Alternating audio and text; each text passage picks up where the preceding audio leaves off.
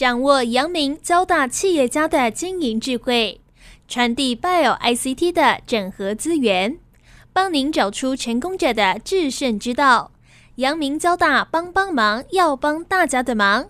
欢迎收听由林宏文所主持的阳明交大帮帮忙。各位听众朋友，大家好，欢迎收听华语电台阳明交大帮帮忙节目，我是主持人林宏文。呃，今天很高兴呢，我们要为听众朋友哦来谈一个不一样的产业，就是售票系统。那售票系统，我相信很多听众朋友都应该参与过，尤其是很热门的演唱会哈，我们往往一票难求，这个在一个限定时间就赶快去抢票哦。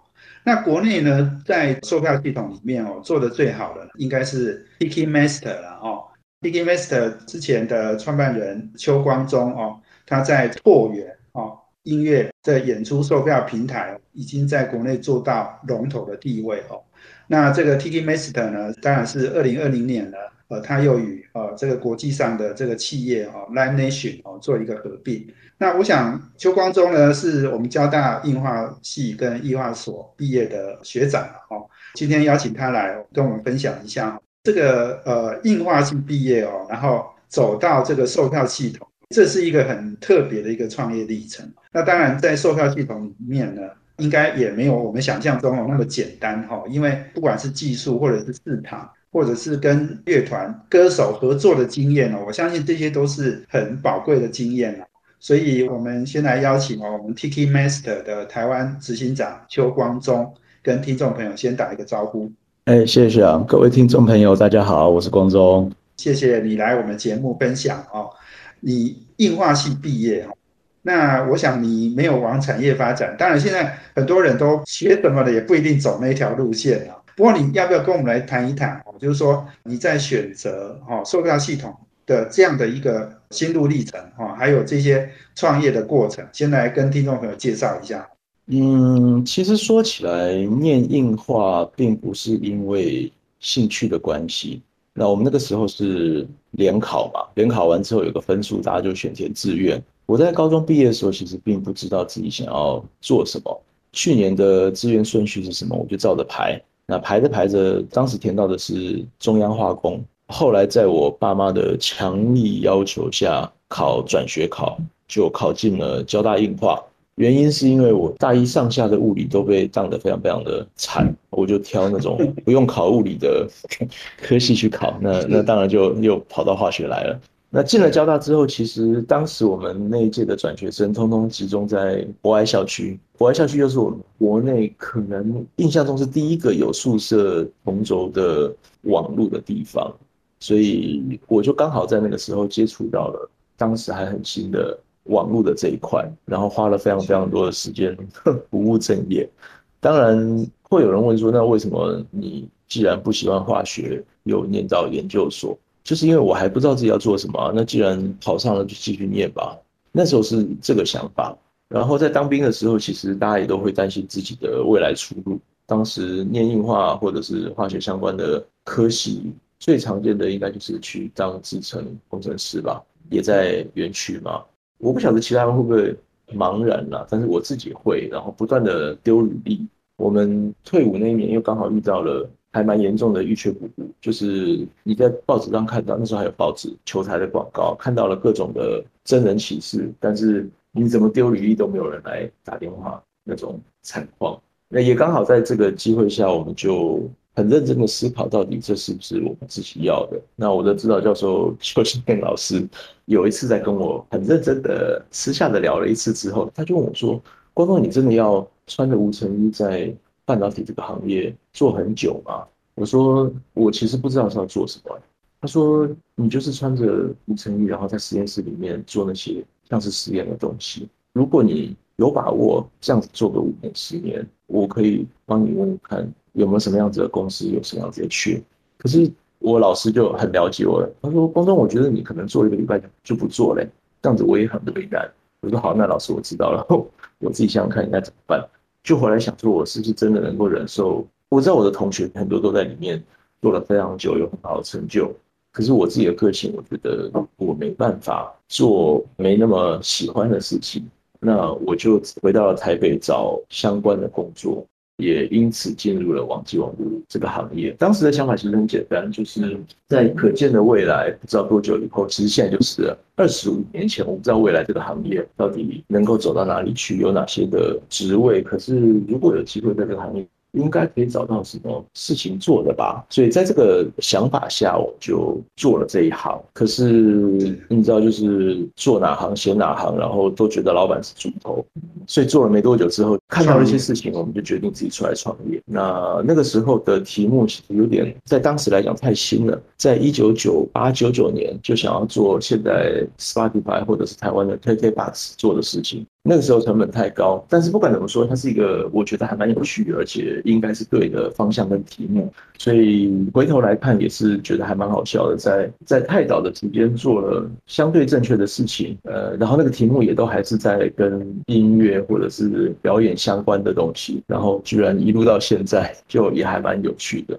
再来，我们那个时候其实第一次的创业做的这个题目还蛮失败的。其实不到一年的时间，因为找了不对的合伙人，弄得难看，就是有点像是影集或电影里面会演的。呃，两边各自找了自己的律师、自己的保全，然后在办公室里面吵架，然后呃突然之间吵到一方被赶出来，然后隔天到了公司去，发现哎公司怎么多了一个铁门啊？就是这样的画面。然后我们就一群人被轰了出来。然后那时候就想说，我们这一群人刚好什么样子的角色都都有，所以就自己在外面做了一个像是工作室的公司，然后继续在网际网络这个行业里面打滚。嗯，就还蛮惨淡的吧。那个时候资本也没多大，然后发一个到两个月薪水之后就没钱了。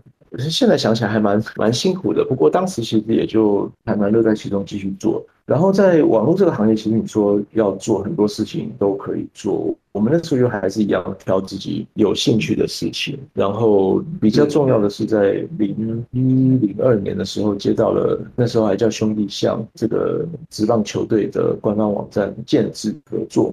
所以从那个时候，我们开始接触到包括会员的经营，包括 e-commerce，包括后来的 ticketing 这些东西，票务啊这些东西。那经过了几年的时间下来，我们觉得看起来票务是最对我们来说最好做的事。原因是我们不需要票务跟商品不一样，它没有库存的问题，它没有实际的需要占位置的东西，需要寄送、需要退货的东西。所以我们就觉得好，那这样子就来做这一段吧。很谢谢我们 Tiki Master。的台湾 CEO 台湾执行长邱光忠跟我们分享了，哎，这个选择到售票系统其实经历过一段蛮长的时间的摸索哦。那我们休息完了，等下再回来，请啊光忠兄继续来跟我们分享。因为呃，售票系统，我想大家看起来好像很容易，但是其实它有很多的竞争的美眉杠杠哦。所以我等一下请光忠来跟我们分享。我们休息下，等下回来。这是环宇广播 FM 九六点七，欢迎回到环宇电台阳明交大帮帮忙节目，我是主持人林宏文。我们这节目在每周三的晚上七点到八点播出。我们在脸书上呢也有阳明交大帮帮忙的粉丝团，可以同步获取我们节目的资讯。现在在 Pocket 上面呢也可以听取我们的节目。那我们今天邀请的贵宾呢是 Tiki Master 的台湾执行长邱光忠。我们谈的题目呢是售票系统制证的关键。那刚刚前面一段，呃，光中兄已经谈到了选择售票系统经历过一番波折哦。那也有创业，也有跟伙伴翻脸哦。那到最后确定要往这个售票系统这个方向去走哦。光中兄要来跟我们分享一下，怎么样把一件看起来好像平常的事情做好，其实它是不容易的。售票系统其实要成功也不是很容易。要不要来跟我们谈一谈你做了这么多年的经验，好不好？其实做什么事情好像都需要花很大的力气去把它做到好。那售票系统有一个比较有趣的地方是，我们其实是帮所有的客户代收票款，意思是说，一场小巨蛋两千五到三千万的票房收入。在主办拿到钱以前，他要在售卖市场那里停个可能一两个月吧。那所以信赖会变成非常重要的一个部分。像是他如果不相信你，他不敢把钱放在你这个地方一两个月，因为他不知道你会不会突然消失嘛。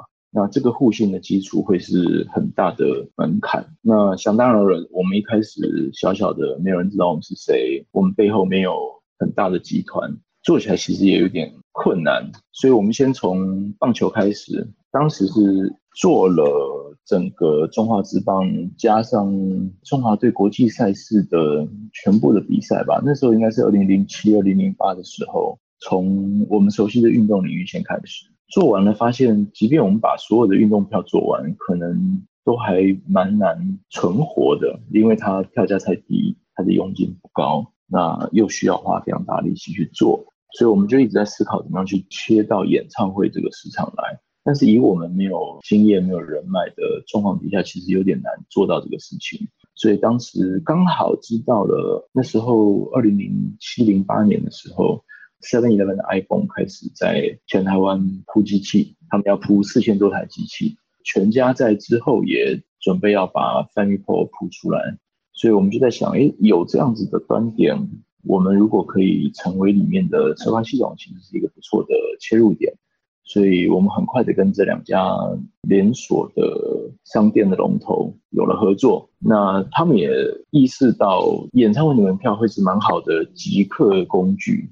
你如果卖五月天的票，他不管什么原因都应该要到你的店里面来排队吧？对，当然一开始并没有这么顺利，我们也必须要经过一些技术上的证明跟他们观念的转换。那当然，在二零一一年、一二年，正式的把当时的年代两厅院在他们自己的端点通路售票的经验翻转到消费者会跑到统一超商或全家里面去排队的这个过程。站在现在立场来看，让这些歌迷去排队还是不好的。可是当时因为以前是在，你比如说金字塔成品的外面搭帐篷、纸板那待个三天，那其实还蛮危险的。呃，为了要排队去买票，那至少在一个安全、有电源、然后有冷气、有吃的、有喝的这样的地方，可能会比原本要好一点。当时抱着这个心情在做这个事情。那也很成功的把整个售票带到了一个我们可能在全世界都很奇怪的地方，就是让歌迷进到便利商店去排队买票。这也牵扯到了所有的主办对于统一超商或者是全家的信赖感，他们也很勇敢的可以跟他们合作。原因是如果超商会在票款上有问题，那全台湾不知道多少产业有问题。那也因此我们就以系统的身份进到了这个市场来。然后跟这些主办单位开始熟识，也有这个机会去开始往演唱会的票来做发展。那当然，一个很重要的转捩点是二零一二一三年的时候，我们看到手机跟云端的技术真的是越来越成熟，而且商业化了。我们那时候就在担心，如果有一套系统是你可以在家里躺在床上划一划手机就抢到票的话，那谁要到超商去排队啊？那个时候我们就非常紧张。但经过一些内部的讨论跟拉扯，我们发现很难在跟怪兽一样大的体系里面去做太大的变动跟调整。那最快的方式还是我们自己熟悉的方式，另外杀出一条路来把自己给干掉。所以也在那个时候，我们就成立了拓元，然后目标就是希望能够把售票这个行为，就是从实体导到网络上，尤其是行动装置上面。那当时这个决定其实还蛮重要的。也因为我们早年有一些集资跟找合伙人上面的不好的经验，我们在这个部分也非常的小心。呃，最后还是找了一些重要的法人股东参与进来，让我们能够有机会做得更大、更更好。这是当时的背景啊。当然，找了这些人之后，其他的主办跟艺人也就陆陆续比较有一点信心跟信赖感这样子。所以你刚刚讲成立拓元也是一个很重要的一个 milestone。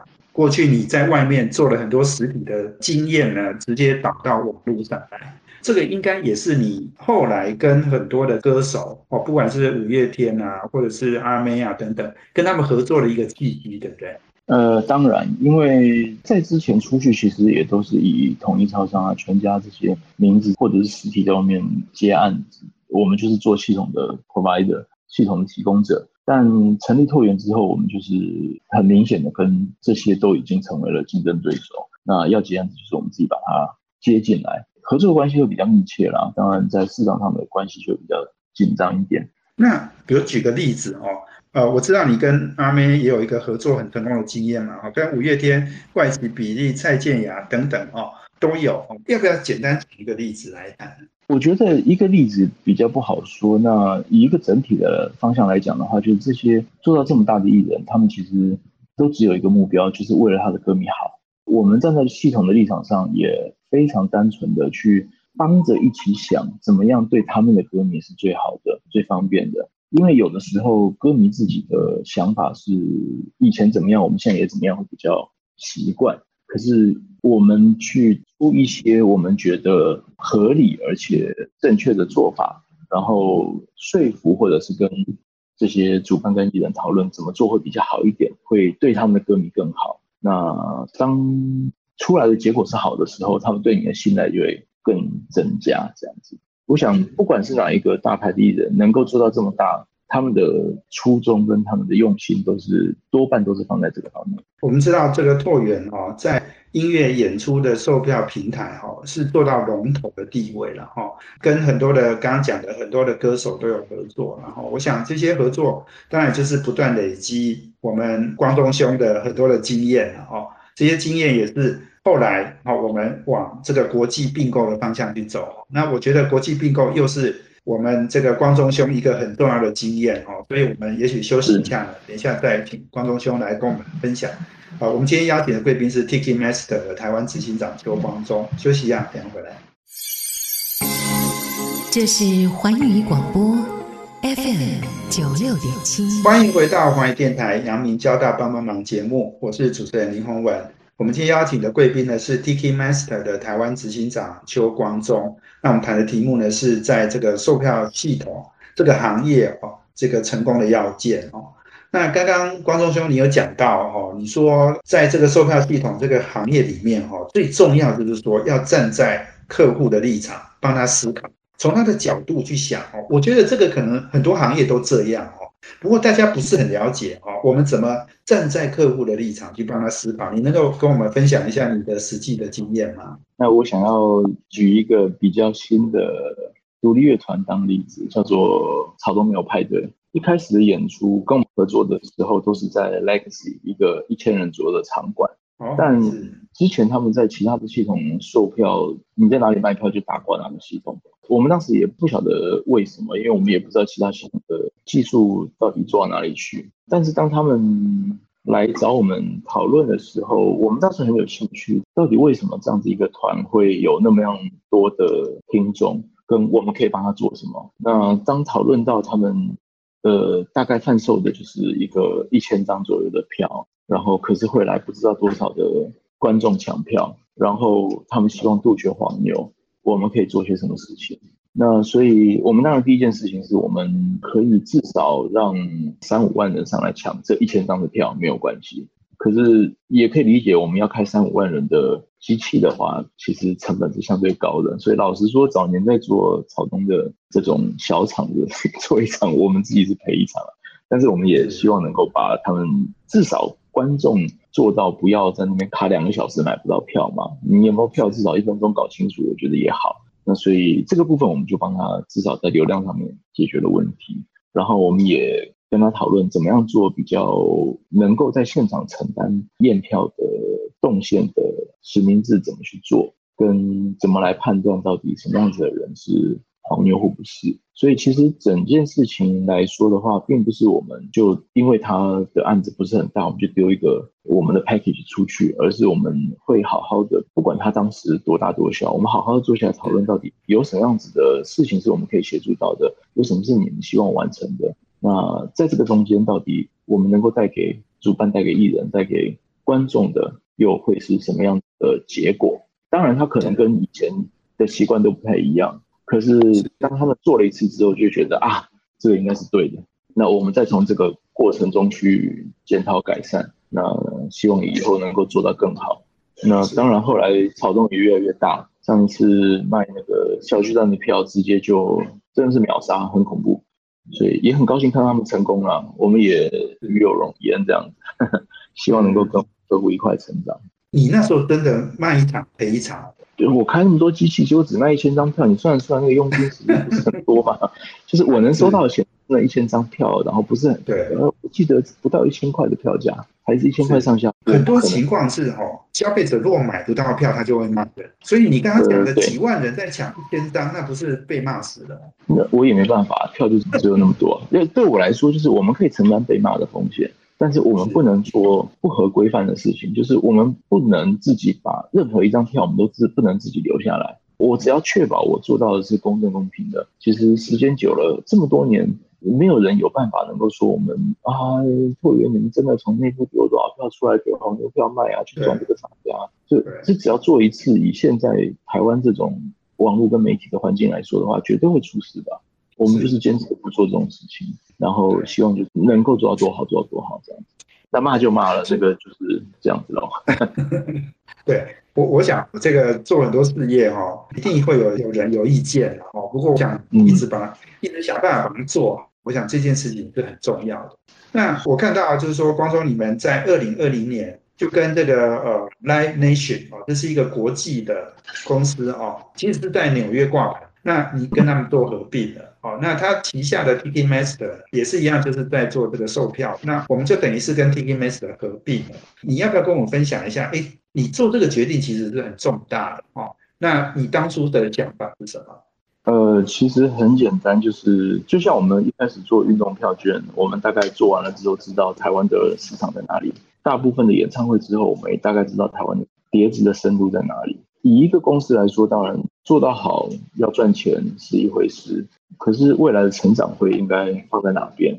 所以其实这三五年的时间，我会到处飞来飞去，看看有没有机会在海外有任何的合作机会。其实老实说，在我看好日本、韩国、东南亚几个国家，其实在业界都还算奇怪的有名，就是他们都知道台湾有个 Kixcraft，然后想要来谈合作，然后他们的系统很有趣，可是我们也不知道他们是谁，因为我们毕竟没有在海外生根，所以一开始提到那种信赖感，其实是对人的信赖感有，对公司的信赖感不知道，所以其实要跨出去是一个很不好做的事情。那经过了几年尝试，我们觉得如果真的要延伸到海外的市场，我是个懒惰鬼，所以我会想最简单的方法会是什么？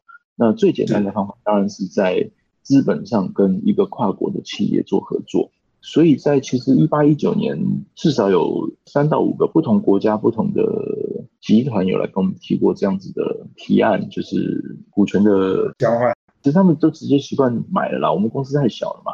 那有提到这样子的采购股权的事情，但对我们来说，就是对象到底要找谁呢？我的选择可以是我跟第一名的合作，然后不能说碾压，但是就顺势进入当地的市场，或我跟第二名的合作去，或第三名的合作去挑战全世界最大的角色。那两个角色都还蛮有趣的嘛。那当然我们也知道，Live Nation 是全世界最大的 promoter 演出主办。那 Ticketmaster 是全世界最大的售票系统。那它光在美国，可能我在猜两天到三天卖的票，就是我们一年卖的总票。看到它的数字是卖五亿张票，哦，那个是一年嘛？那是一年，然后是全世界加起来，但是大部分的市场都在美国。我们后来跟他们越聊越深入，其实是因为他们在全世界的分布实在是蛮广的。做票有一个很尴尬的地方，就在于我们即便在台湾做的还不错，有不少的朋友也在业界里面，可是我们很难跟彼此敞开心胸去讨论各种优缺点跟改善的地方，因为彼此都是在这个市场里面的竞争对手。可是我可以很开心的跟其他国家的龙头好好的讨论。那 Tikamaster 会比较吸引我的一个部分，就是他们有全世界的资源跟经验。我们很多的事情都会看着海外曾经怎么做，他们也很诚心的跟你知道同一个家庭里面的人，有点像家庭啊，就是大家都是一个大的 family 嘛。那分享彼此在那个市场经验，可以省掉我们非常非常多的时间，而且它也不会误导你。我觉得这个是蛮棒的一个机会，去跟全世界最厉害的人接触。当然，我们有我们的长处，但是我们是也有很多的缺点需要改善。Live Nation 哦，这个公司呢，哎，其实它是挂牌公司了哈，大家可以上网可以去查一下哈。所以 Ticketmaster 呢，是我们现在售票系统全世界最大的哦。所以呃，光中现在也顺势成为 TK Max 在台湾的执行长。但是更重要的意义就是说，我们把我们的系统可以从台湾推广到全世界。哦，透过这样的一个并购，台湾可以走向全世界。哦，我想这个是很重要的。也许我们先休息一下哈，我们在呃这个请 Tiki Max 的台湾的执行长周光中哦，继续来跟我们分享。休息下点。这是环宇广播 FM 九六点七，欢迎回到欢迎电台阳明交大帮帮忙节目，我是主持人林宏文。我们今天邀请的贵宾是 TK Master 的台湾执行长周光忠。那我们谈的题目呢是售票系统的成功要件哦。那刚刚光忠兄有提到了，二零二零年年初哦，我们呃跟这个 Live Nation 哦。全世界最大的呃，不管是呃演出商跟售票系统 Ticketmaster 啊，算是被他收购了哈，所以我们就并到整个全球的体系去啊。那关东兄刚刚讲到，就是说你也其实在这个过去几年，你也花很多时间想要把我们的系统推广到全世界哦。所以透过这样的一个合并，我们的梦想可能可以慢慢实现哦。是不是请关东兄来跟我分享一下，就是你从去年初合并到现在哈？大概进行了哪一些的这个整并的一个工作？那未来会有什么样的展望？并购发生的时候，其实新闻稿是把台湾跟新加坡的两个售票系统其实放在一起讲的。在购并完成之后，其实我们整个公司都很努力的在试着把我们的系统放到新加坡去，在新加坡取代掉他们当时最大的售票系统。所以在去年二零二零年的九月，也成功的上线了。也就是说，我前面 花了三五年一直不知道怎么去做的这件事情，在被并购这件事情，短短的一年之内也完成了多年努力的方向，也就是把我们的系统带到海外去，在新加坡生根，然后目前就叫做 Ticketmaster Singapore，他们的前身叫做 Aptix，其实也是新加坡那边数一数二的售票系统。那我们也很高兴。机会，呃，透过这样的发展，在让我们的系统变成一个真正的跨国的系统。那未来当然时区的关系，目前 Ticketmaster 其实大部分的系统技术都在美国或欧洲，它都会有一个时差，不管是什么样的服务都会有一个时差。所以以我们目前是一个基础在台湾，在亚洲这个时区里面，然后能够提供一个跨国的系统服务。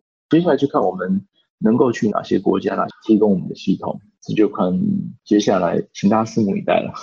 是是是，所以你刚刚讲到，就是说我们把新加坡的系统换掉，也代表我们的呃这个系统的这种不管是功能或者是技术哈，在这个 TDMS 的的评估下面都是领先其他国家的。哦，所以这个也。变成说，哎，我们在一个大集团里面，我们也可以，哎，大家彼此竞争、彼此比较，哦，那我们也可以因此就突出了，哦。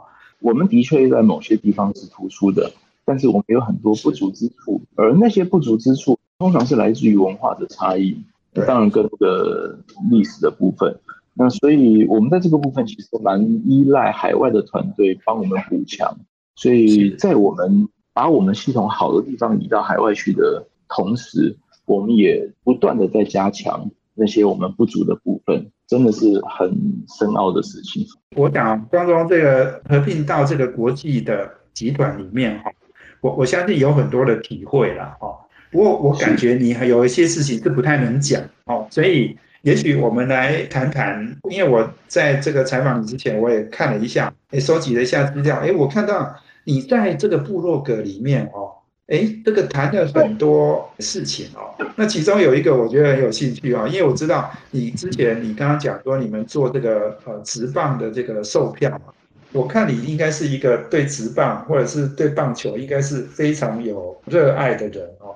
我看到你也这个举办了社区青少年的棒球赛哦，看起来有很多队伍都来参加哈，来跟我分享一下啊，就是比较轻松的一面啊。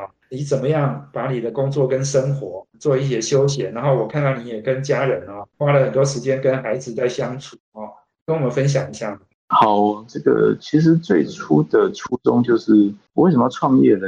不会有个老板同意你每个礼拜二去打球，然后领一样的薪水，除非你自己就是老板。所以，我到现在为止大概接近二十年的时间，每个礼拜二的下午都会去以前兄弟大饭店在龙潭的那个棒球场跟他们的老板几个老板们打球。那这个事情是我再怎么样都不愿意放弃的，也是在并购的时候我的条件之一，就是你必须要认知到我每个礼拜都有一段时间会去打棒球，而你不可以，你应该鼓励我而不是阻止我。这在我的 服务合约里面是有。对的，你在并购的时候把这个条件提出来啊？对啊，这是一定要的吧？我不能接受我被买了之后我不能去打球，这 这个不 好。那然后其实回来讲，就是对我是一个棒球迷，呃，我儿子也因为我的影响开始在打社区棒球。可是我们其实，在职棒这个领域里面，长期看到的是台湾各种运动都一样，尤其是前阵的奥运，我们有点太专才化了。那很多的。孩子或运动员，其实，在学习的过程中不是那么的全面。他可能在小学的时候就已经被特化，你就只会打棒球，或者你就最会打棒球。我们当然也知道有很多例子是校棒打到世界冠军，然后呃之后变成大学的校长、副校长之类的优秀的前辈。但是事实上是那不是大多数。那我们看起来社区棒球是一个比校队或体育班都是比较正确的。趋势，孩子可以在享受运动的过程中兼顾学业，然后他不需要在高中或国中以前就因为自己的家庭、因为自己的长处而磨灭他未来的可能性。所以站在这个立场，我们就觉得，如果可以的话，我们希望在社区棒球这一块能够尽一份心力。那当然，少棒是很多人在打，可是到了国中，其实就有一个断层，甚至高中。大家就跑去打黑豹旗了，呃，我们就在想，我们怎么样在国中这个阶段做衔接？那最好的方式当然就是办比赛，而不是办球队。把比赛办好了，小孩子有兴趣了，也许就会参与的更多。那所以我们就办了一个旧式棒的联赛。之所以是联赛，是因为淘汰制的比赛，你如果每个人都缴一样的报名费。可是你如果能够打到决赛，你可能就打比较多场。那结果就是你在预赛的时候就只能有先发球员上去，我觉得这个是不健康的了。所以我们真的就是花了蛮多的心力去办一个，比如说八队的循环赛、十二队的循环赛，让每个队出赛的场次是一样的，教练才能够放心的把所有的球员在各种时间点派上场，而不会影响到最后的战绩或者是场次。那在这个过程中，我们也很开心。我们在办联赛的参与队伍是来自于各种各样不同的环境，包括像是我们今年春天办比赛的时候，美国学校、日侨学校有社区的棒球队，也有像和平国中这样子国中的校队，当然是遗嘱的来参加。那孩子们在这么长的几个月的过程中，不断的互相对战，也交了一些朋友。他们有时候就交换 IG 的账号，然后在上面做联系，然后成为朋友。我觉得这都蛮棒的。所以，我们是希望有一天在推广社区棒球的过程中，呃，慢慢的走向我们心里面觉得比较健康的途径啊。它并不需要以棒球为维生的工具，但它可以当成是一个兴趣，去慢慢的越做越好。对，我觉得你办这个哈，呃，对社区这些青少年哦，我想一定有很大的帮助。然后其实我也看到啊，我们其实呃透过这个活动，你也让孩子去参与嘛，哈，你也让孩子去剪接一些影片嘛。